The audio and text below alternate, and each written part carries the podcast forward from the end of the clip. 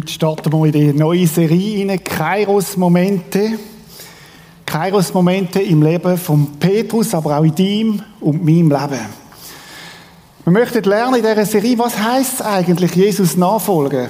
Und wir möchten das lernen, indem wir ins Leben hineinschauen von Petrus als einen, der total viel Zeit mit Jesus verbracht hat. Wenn wir ins Leben hineinschauen von Petrus, dann gibt es so eine, so eine Lebenslinie, wie es bei uns allen gibt. Irgendwann hat es einen Startpunkt gegeben in seinem Leben. Wir wissen nicht genau wann, wenn wir Petrus studieren. Wir wissen nur, dass er geboren ist. Damals hat man das nicht so genau gehabt mit der Urkunde, wenn er geboren ist.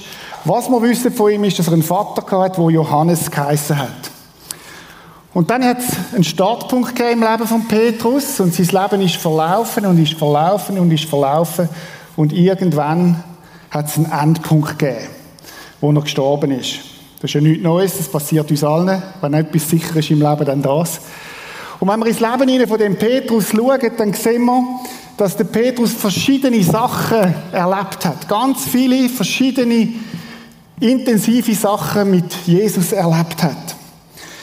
Er ist zum Beispiel an dem Tag, wo Jesus, wo er das erste Mal Jesus begegnet ist, kommen wir später noch drauf, und wo Jesus ihn gerufen hat und hat gesagt, hey, folg mir nach, Petrus. Nachher ist er 365 Tage im Jahr, 24 Stunden, während drei Jahre mit Jesus zusammen gewesen.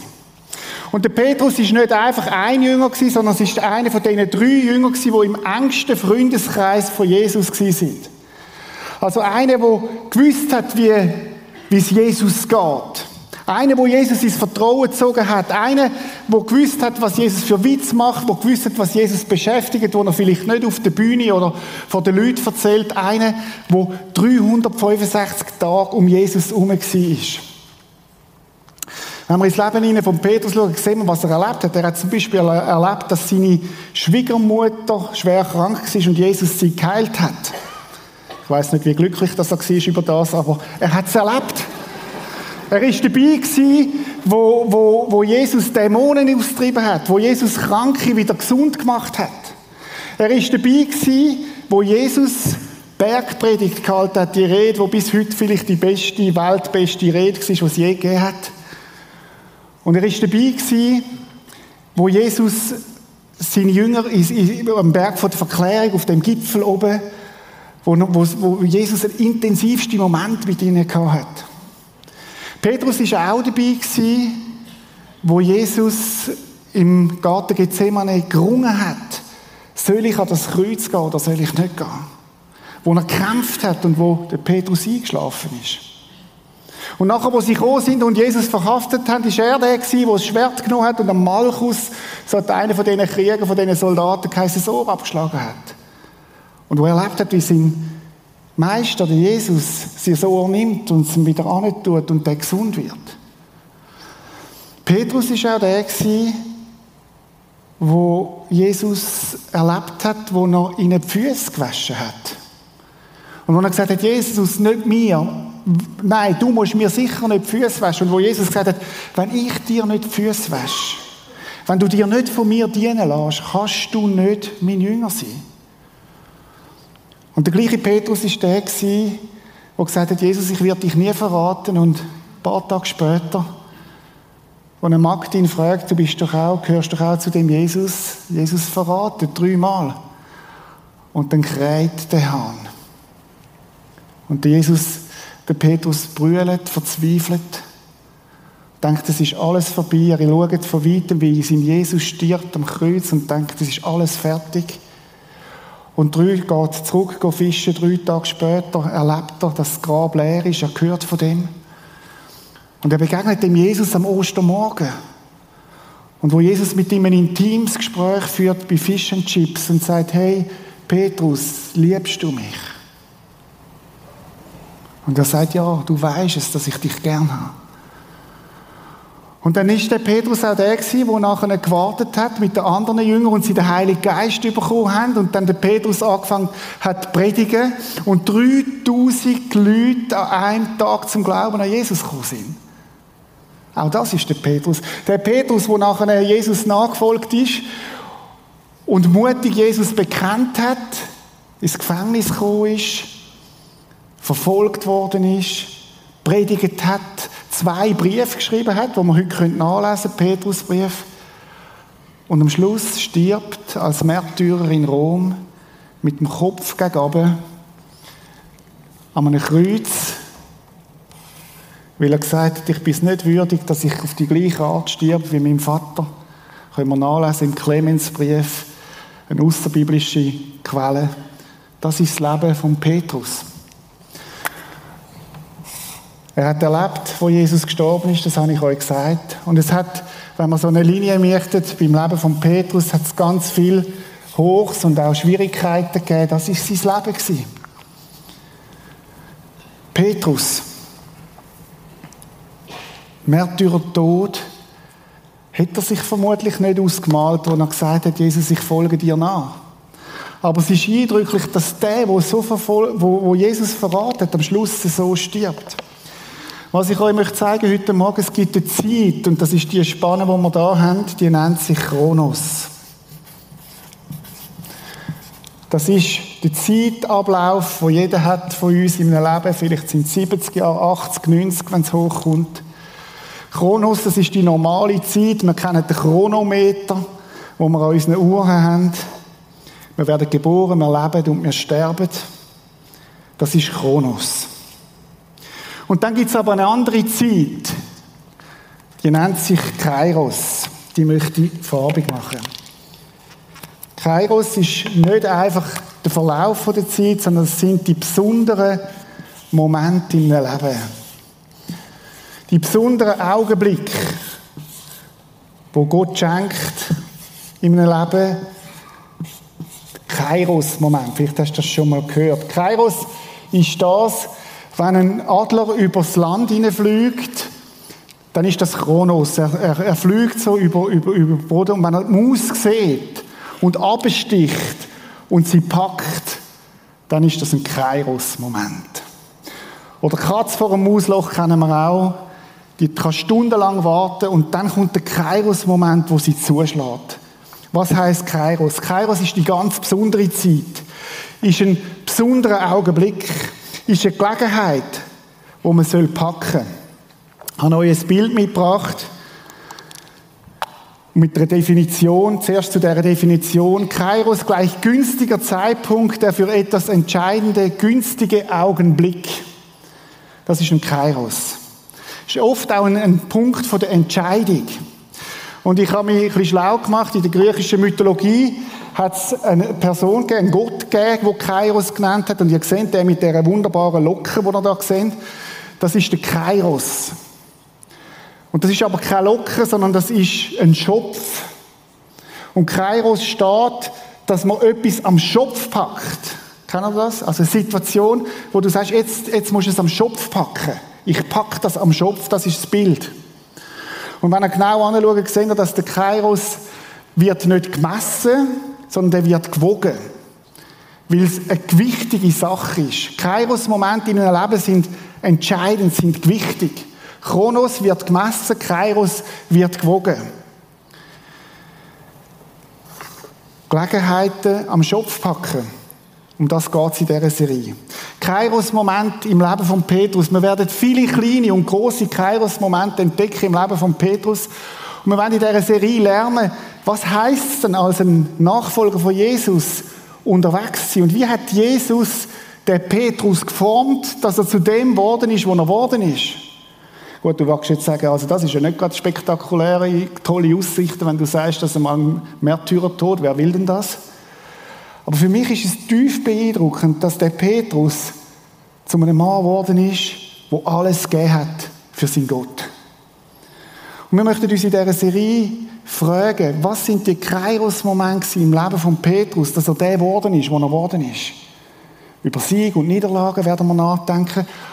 Weil ich glaube, dass Jesus gerade jetzt dich am entwickeln ist. Wenn du ein Jünger bist von Jesus, ein Nachfolger, der sich entschieden hat, Jesus nachzufolgen, dann ist die Situation, wo du jetzt drin bist, kein Zufall. Sondern werden das Situationen sein, wo Gott dir Kairos-Moment gibt. Und die Frage ist, entdecke ich das als Kairos-Moment? Oder bete ich es weg und will es weg? Oder sage ich, okay, Jesus, wenn du mein Herr bist, dann bin ich jetzt bei dir im Trainingslager. Und du willst mich entwickeln, du willst etwas Gutes machen für mich. Das ist das Ziel dieser Serie. Wir möchten so Kairos-Moment anschauen im Leben von Petrus und lernen, wie Jesus den Petrus entwickelt hat. Und lernen, wie Jesus dich und mich entwickeln will. Sind ihr parat?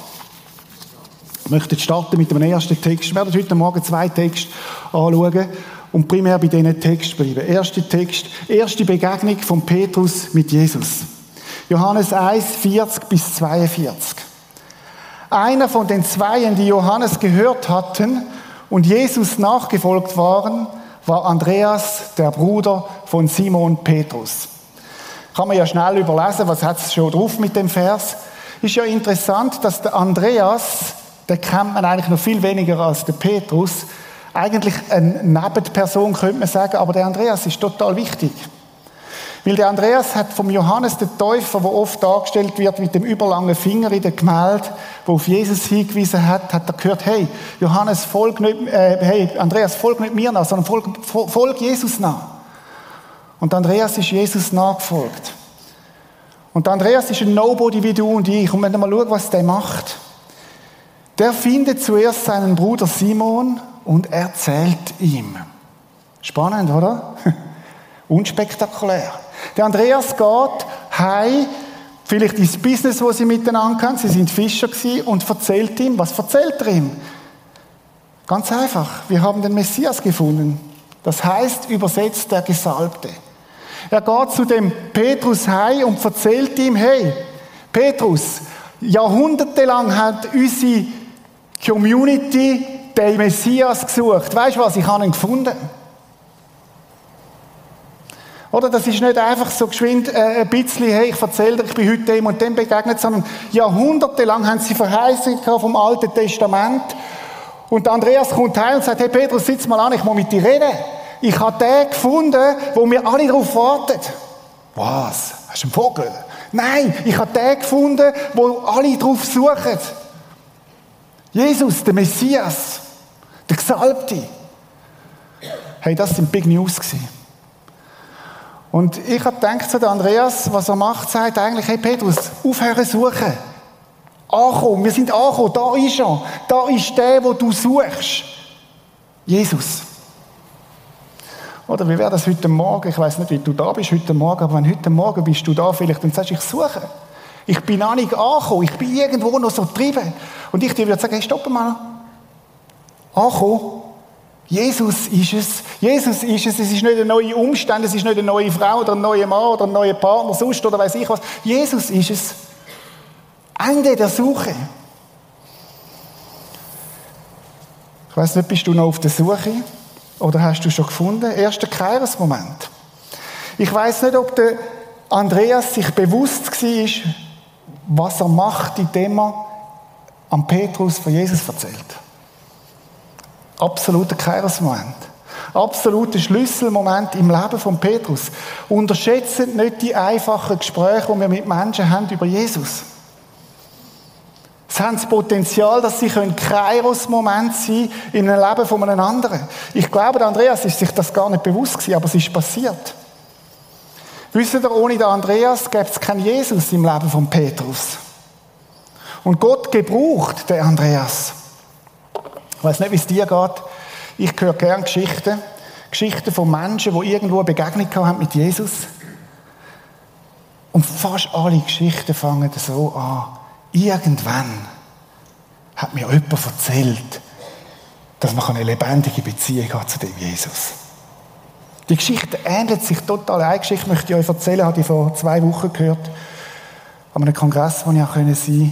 Da hat einer erzählt, von verfolgten Christen und hat eine Geschichte erzählt von einem Bub, der in eine Koranschule kam, ist, weggenommen worden ist von den Eltern, der, oder in dieser Koranschule aufgewachsen ist, ist auf Deutschland geflüchtet als erwachsener junger Mann und ist zum Glauben an Jesus Christus gekommen.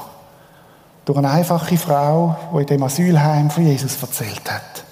Wie der Andreas. Und der Mann ist zum Glauben gekommen, und dann ist der Pastor, hat mit ihm geredet und hat gesagt, Leute in einer Familie, wo du herkommst, und sag ihnen, dass du zum Glauben an Jesus Christus gekommen bist. Und er hat gesagt, meine Familie sind Moslems. Die werden, die werden mich ausstoßen, wenn ich erzähle, dass ich Christ geworden bin. Der Pastor hat gesagt, mach es trotzdem. Und der junge Mann hat Angst gehabt, anzuleuten und er hat, hat angeläutet, dass seine Familie hat herausgefunden, äh, wo, wo die Familie lebt und hat angeläutet und hat gesagt, der Vater am Telefon und hat gesagt, ich muss dir etwas sagen, wo dir nicht Freude wird machen. Ich bin Christ geworden. Und dann wird es ganz still am anderen Ende vom Telefon und der Vater fängt an zu brüllen.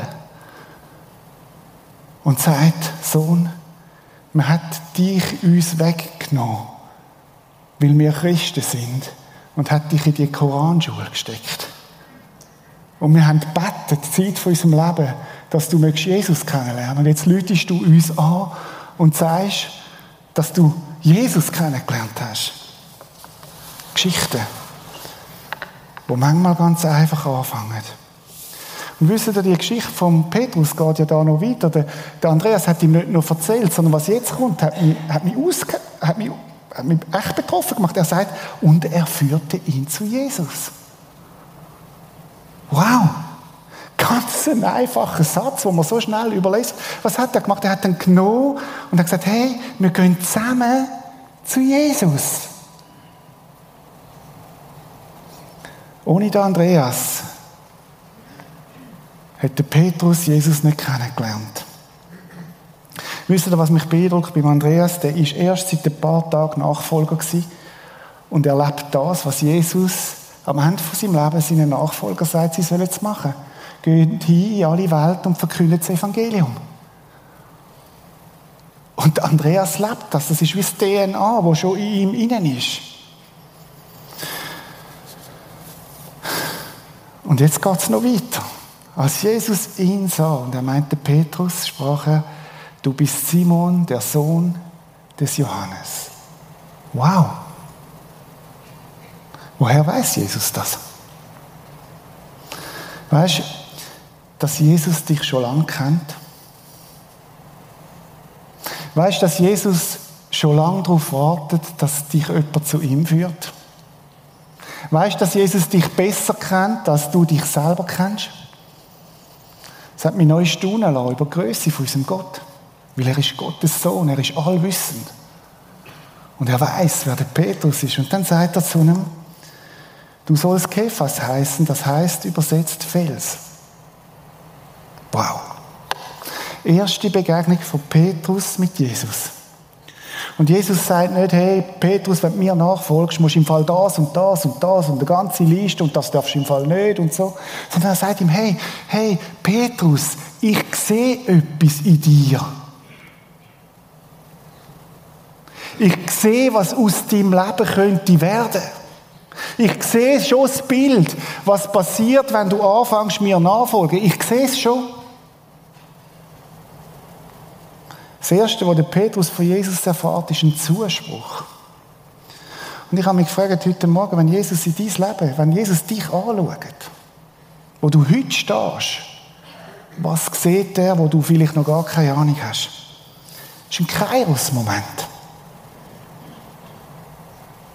Hast du mal Jesus gefragt, Jesus, was siehst du in meinem Leben, was noch soll werden?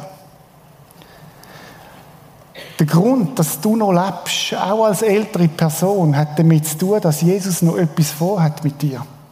Sonst hätte er dich schon lange, schon lange zu ihm genommen. Und denk nicht, du bist pensioniert als Jünger. Never ever. Sondern Jesus hat mit dir noch etwas vor. Und ich möchte dich mal fragen, weißt du, was Jesus mit dir vorhat? Was sieht er, wenn er in dein Leben hineinschaut? Und vielleicht ist das eine Jüngerschaftsaufgabe aneinander, nächste Woche in der Kleingruppe, dass wir uns mal fragen, wenn du in mein Leben hineinschaust, was siehst du, was Jesus angelegt hat in deinem Leben? Felsenmann soll er sein, ein Fels. Ich habe noch etwas vor mit dir. Es ist kein Zufall. An einer anderen Stelle im Johannes 15 sagt Jesus, nicht ihr habt mich erwählt, sondern ich habe das Ziel mit euch, ich habe euch erwählt. Ich habe euch dazu bestimmt, zu gehen und Frucht zu tragen, die Bestand hat. Und wisst ihr, beim Stichwort Frucht kommen uns Geistesfrüchte in den Sinn, Galater 5.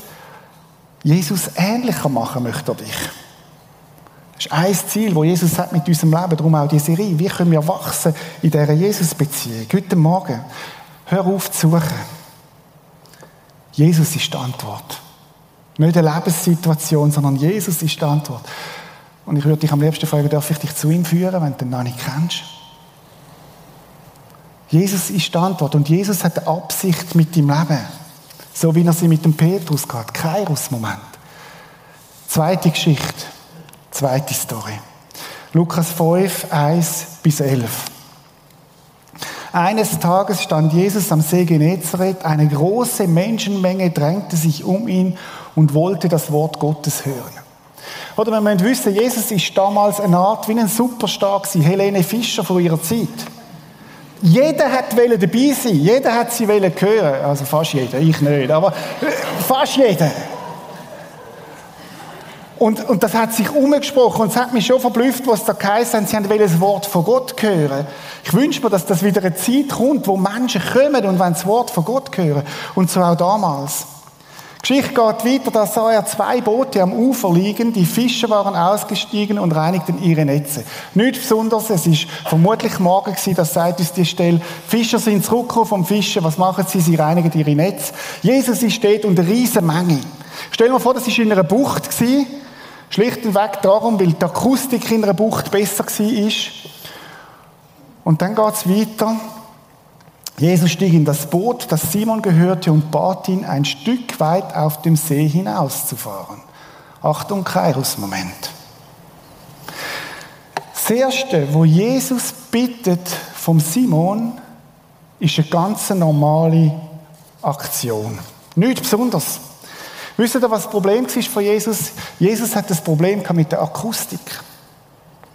Weil in dieser Bucht hat so viele Leute gehabt, man hat ihn nicht gut verstanden, man hat ihn fast verdruckt. Und jetzt bittet er den Simon Petrus, ihn dort rauszufahren. Und ich habe mir überlegt, was ist der erste Job von Simon Petrus im Reich Gottes? Akustiker. Der hat geholfen bei der Veranstaltungstechnik, dass die Leute ihn besser verstehen. Ich weiß nicht, vielleicht hast du das schon mal überlesen, aber das ist die Aufgabe von Petrus. Und der Petrus hat gesagt, wenn ich dir helfen kann, dass das Wort Gottes besser rauskommt, dann mache ich das. Kairos-Moment. Ich habe mit dem Pascal Hauser geredet wir brauchen noch ein paar, die helfen, dass der Ton, Bild und Licht besser rauskommen. Und vielleicht könnte das dein Kairos-Moment sein, dass du sagst, ich mache es wie der Petrus. Meine erste Aufgabe im Reich Gottes, ich muss nicht predigen, ich muss nicht lehren, aber ich helfe mit, dass die Akustik, das Wort Gottes besser rauskommt. Wie wäre das heute Morgen? Vielleicht bist du nur da drum da. Sagen, das kann ich auch noch. Eine Kamera führen, das lasse ich mir zeigen, ich helfe mit.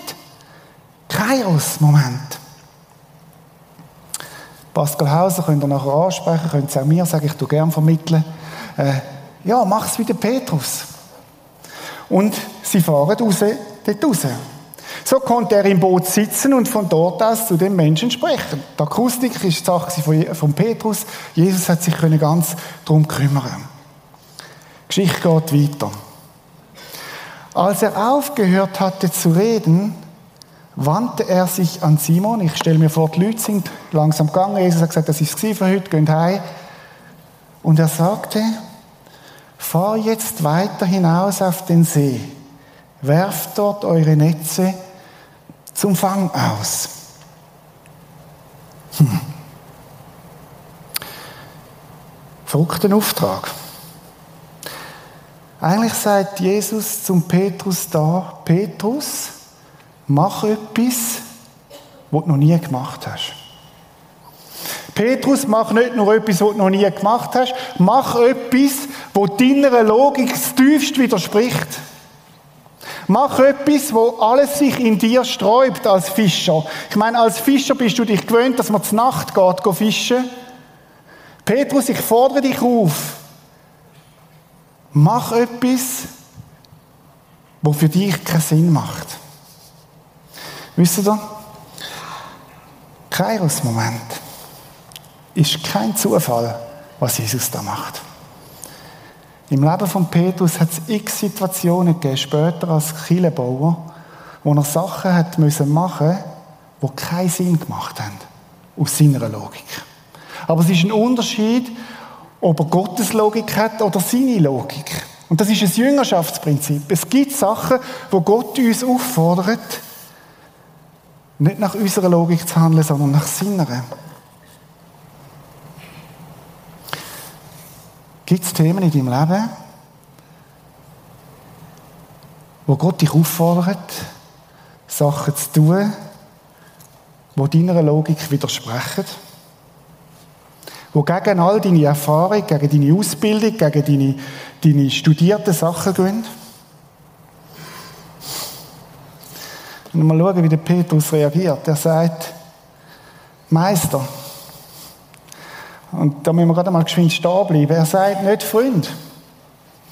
Der Simon sagt Meister. Und wenn er sagt Meister, dann sagt er, du bist der Meister, in dem Fall bin ich der Lehrling. Das ist ein Gefäll. Das ist nicht, hey Kumpel, Jesus ist noch cool im Fall, sondern das ist, hey Meister. Jüngerschaftsprinzip. Ist Jesus mein Kumpel? Oder ist er mein Meister? Ist Jesus dein Body? Oder ist er dein Meister?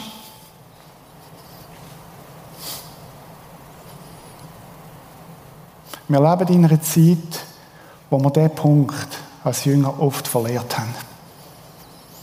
Jesus ist gut als Helfer. Jesus ist gut, wenn ich in Not bin. Aber es ist noch eine ganz andere Kategorie von Nachfolge, wenn er darf dein, dein Meister sein Ich möchte ein bisschen auf die Sprünge helfen. Etwas tun, das deiner Logik widerspricht. Jesus sagt, liebt eure Feinde. Boah. Dem Kollegen, der mich mobbt am Job. Oder ich denke alle Ukrainer unter uns. Find lieben? Nein. Absolut kein, macht absolut keinen Sinn. Etwas, was unfair ist. Anderes Thema Sexualität. Oh, heisse Eisen heute Margareta. Redet zu denen, die Nachfolger sind von Jesus. Die anderen dürfen alle weglassen. Gott sagt in seinem Wort, Sexualität gehört in eine feste Beziehung von Mann und Frau in der Ehe. Nein, Jesus, heute, in der heutigen Zeit, vergiss doch das. Macht doch absolut keinen Sinn. Menschliche Logik, göttliche Logik, die sagt, ich habe die Sexualität erfunden, also etwas Wunderbares, aber ich möchte sie schützen. Vergib immer wieder. Jesus, menschlich gesehen, völlig blöd. Der andere lernt ja nichts und ich soll gleich wieder vergeben. Heb Frieden. Oder nicht nur Frieden, heb die Fremden lieb. Ja, Jesus, aber die nehmen uns doch das Geld weg und weiss, nein, nein, nicht, nicht nur akzeptieren, lieb haben. Lieb haben heisst Leben teilen, die Stube öffnen. Jesus, Jesus, kannst du doch nicht bringen. Heute doch nicht. Gib mit deinen Finanzen unterstützt Reich Gottes. Was? Also Jesus, jetzt, jetzt, jetzt gehst du wirklich zu weit. Ich meine, das ist mein Portemonnaie, das gehört mir.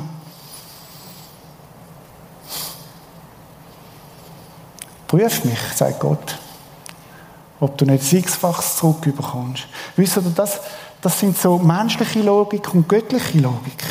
Keines Moment. Sie mich ein bisschen pointierter sagen. Hat Gott das Recht, das Weisungsrecht in meinem Leben?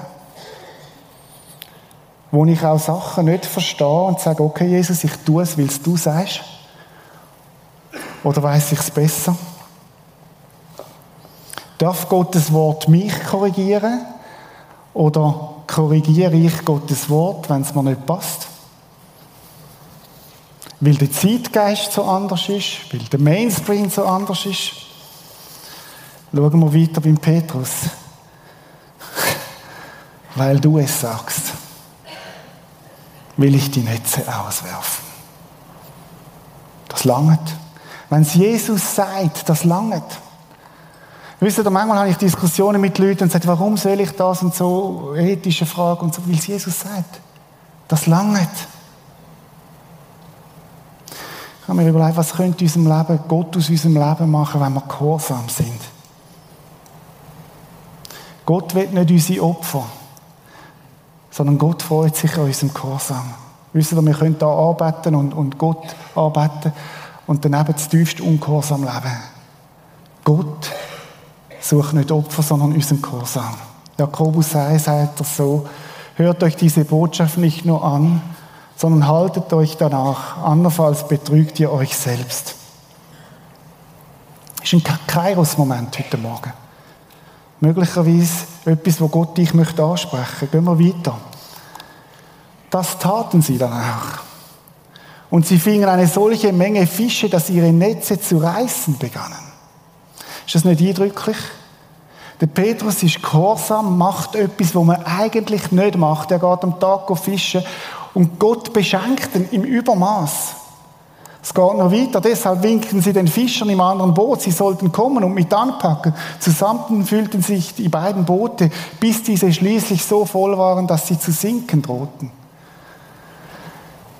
Weißt du, was ist die Botschaft da drin? Kairos-Moment, dein Gehorsam hat Auswirkungen in deiner Familie und in deinem Freundeskreis. 100 Prozent. Gott segnet Menschen, die im Gehorsam sind. Interessant ist ja, dass durch die Aktion Folgendes passiert, dass, äh, überleben wir, überspringen wir, dass der Petrus die Aufmerksamkeit von Gott hat in dem Moment. Respektive Gott hat die Aufmerksamkeit von Petrus. Er wirft sich Jesus auf, vor Jesus auf die Knie. Wo der Simon Petrus das gesehen hat, wirft er sich vor Jesus auf die Knie. Und ich habe mich gefragt, was hat Jesus gemacht, dass das passiert? Was fordert deine Aufmerksamkeit? Wir haben in der ukrainischen Kleingruppe im Alpha haben wir das diskutiert, es sind gute Punkte gekommen. Seine Liebe, Schmerz ist Gottes Megafon, wo er unsere Aufmerksamkeit fordert. Durch die Natur, durch die Güte, die er uns zeigt, Gottes Güte, die uns zur Umkehr bringt. Und in dem Moment merkte Petrus, Jesus ist Gott und ich bin nicht. Kairos-Moment. Jesus ist Gott und ich bin nicht. Er wirft sich ihm auf die Knie und er sagt, Herr, geh fort von mir, ich bin ein sündiger Mensch. Und wisst ihr, das ist ein Kairos-Moment, wo er realisiert, ich kann vor Gott nicht bestehen. Es langt nicht, ich bring's nicht. Es, ist, in meinem Herz sind viele Sachen, die nicht gut sind. Gibt es den Kairos-Moment in deinem Leben, wo Gott deine Aufmerksamkeit gönnt, vielleicht gerade jetzt, wo Schmerz ist in deinem Leben, wo Schwierigkeiten sind, wo Gott deine volle Aufmerksamkeit möchte, damit du umkehrst und dein Leben eine neue Wende nimmt, dass du ihm nachfolgst? Überleg dir mal, wie Gott deine Aufmerksamkeit gönnt. Was er tut, um dir nachzugehen. Den Schuldschein, der auf unseren Namen ausgestellt war und dessen Inhalt uns anklagte, weil wir die Forderungen des Gesetzes nicht erfüllt hatten, hat er für nicht mehr gültig erklärt. Er hat ihn ans Kreuz genagelt und damit für immer beseitigt. Was der Petrus in dem Moment noch nicht gewusst hat, ist, dass Jesus für ihn ans Kreuz geht. Dass Jesus für ihn an dem Kreuz stirbt und alle Schuld mit sich nimmt und, und der Schuldschein bringt das Kreuz und stirbt. Und das gilt übrigens auch für dich. Jesus ist nicht gekommen, um dir Last aufzulegen, sondern um dich zu befreien von dieser Schuld, die anklagt. Kairos-Moment, vielleicht heute Morgen. Wo du sagst, ich kehre um zu dem Jesus. Petrus geht auf die Knie und er sieht sich im Licht von Jesus. Denn ihm und allen, die bei ihm im Boot waren, war der Schreck in die Glieder gefahren, weil sie solch einen Fang gemacht hatten. Und genauso ging es Jakobus und Johannes, den Söhnen des Zebadäers, die zusammen mit Simon Fischfang betrieben. Doch Jesus sagte zu Simon, du brauchst dich nicht zu fürchten. Ist das nicht, nicht mega? Du kommst zu Gott und siehst dich im Licht von Gott und denkst, boah, ich muss vergehen. Und Jesus sagt, hey, Simon, hey, Stefan, hey Claudia, hab keine Angst. Du musst keine Angst haben. Das ist der beste Ort, wo es gibt, wo du hin kannst, wenn du auf die Schnur gefallen bist, ist bei Jesus. Von jetzt an wirst du Menschenfischer sein. Und Jesus spricht ihm wieder eine Zusage. Zuerst war es der Fels und jetzt gibt er ihm noch eine andere Zusage. Du wirst Menschenfischer sein. Kairos-Moment. Die Übersetzung von Matthäus Parallelstelle heißt: Jesus sagt zu ihm, kommt, folgt mir nach, ich will euch zu Menschenfischer machen. Weißt du, was das heißt? Du musst nicht aus dir raus produzieren. Übrigens auch in der Nachfolge. Nicht aus eigener Kraft ihm nachfolgen. Sondern in der Kraft vom Heiligen Geist, den er dir versprochen hat. Anders haben wir eh keine Chance. Ich kann nicht Jesus nachfolgen ohne Kraft vom Heiligen Geist. Und Jesus sagt, ich will etwas aus dir machen. Das ist so, wie wenn du der Ton wärst und sagst, Jesus, da bin ich, form mich. Wie du ein harter Felsbrocken bist und sagst, Jesus, da bin ich, bis mein Steinmetz und schlage die Sachen ab, die nicht gut sind.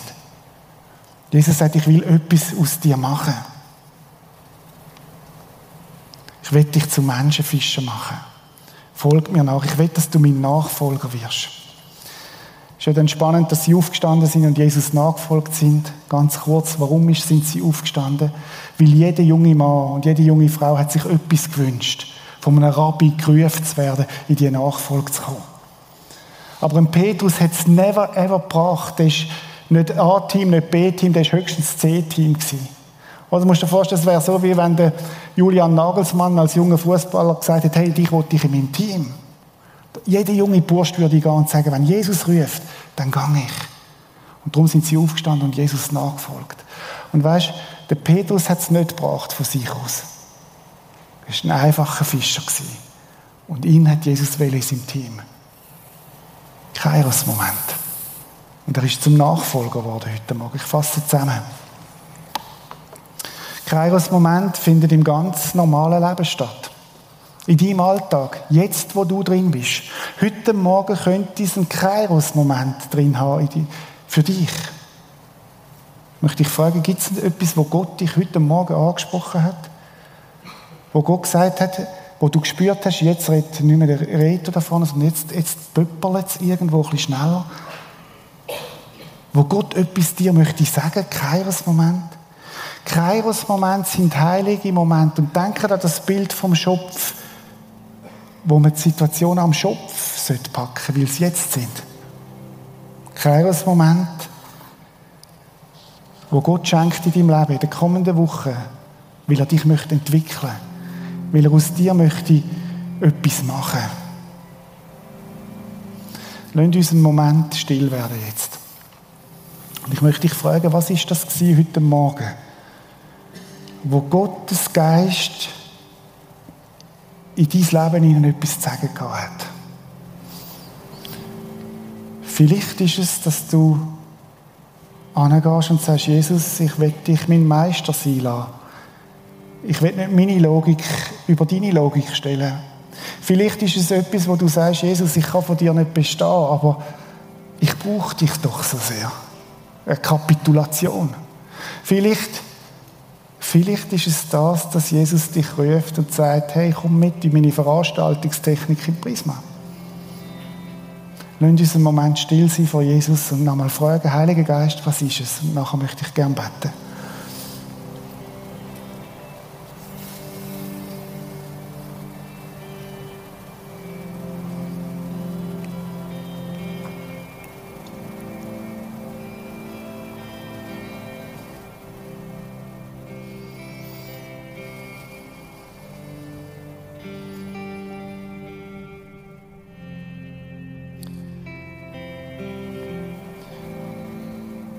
Und Jesus Christus, ich möchte dir danken, dass du heute Morgen durch deinen Heiligen Geist da präsent bist.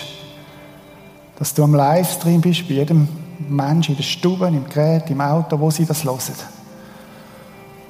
Und du bist der gleiche Gott wie damals beim Petrus. Und Jesus, du, du hast eine Absicht mit unserem Leben. Ich habe den Eindruck, heute Morgen sind Kairos-Momente da für Einzelne von uns, wo sie die Gelegenheit am Schopf packen, weil Jesus etwas parat hat für dich. Vielleicht ist es heute Morgen, dass du sagst, heute Morgen ist der Moment, wo ich zu Jesus umkehre. Ihm all mein, meine Last, all meine Schwierige bringen. Mein Unvermögen und sage, Jesus, da ist es. Und Jesus sagt, hab keine Angst. Ich habe noch viel vor mit dir. Ich habe den Eindruck, Jesus, heute Morgen, dass einige von uns Gehorsamsschritte tun sollten.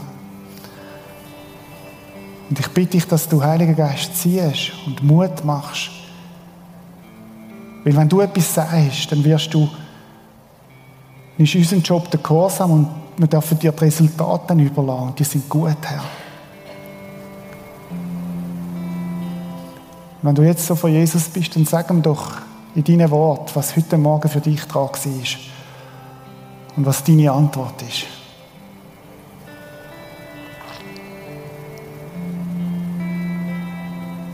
Amen.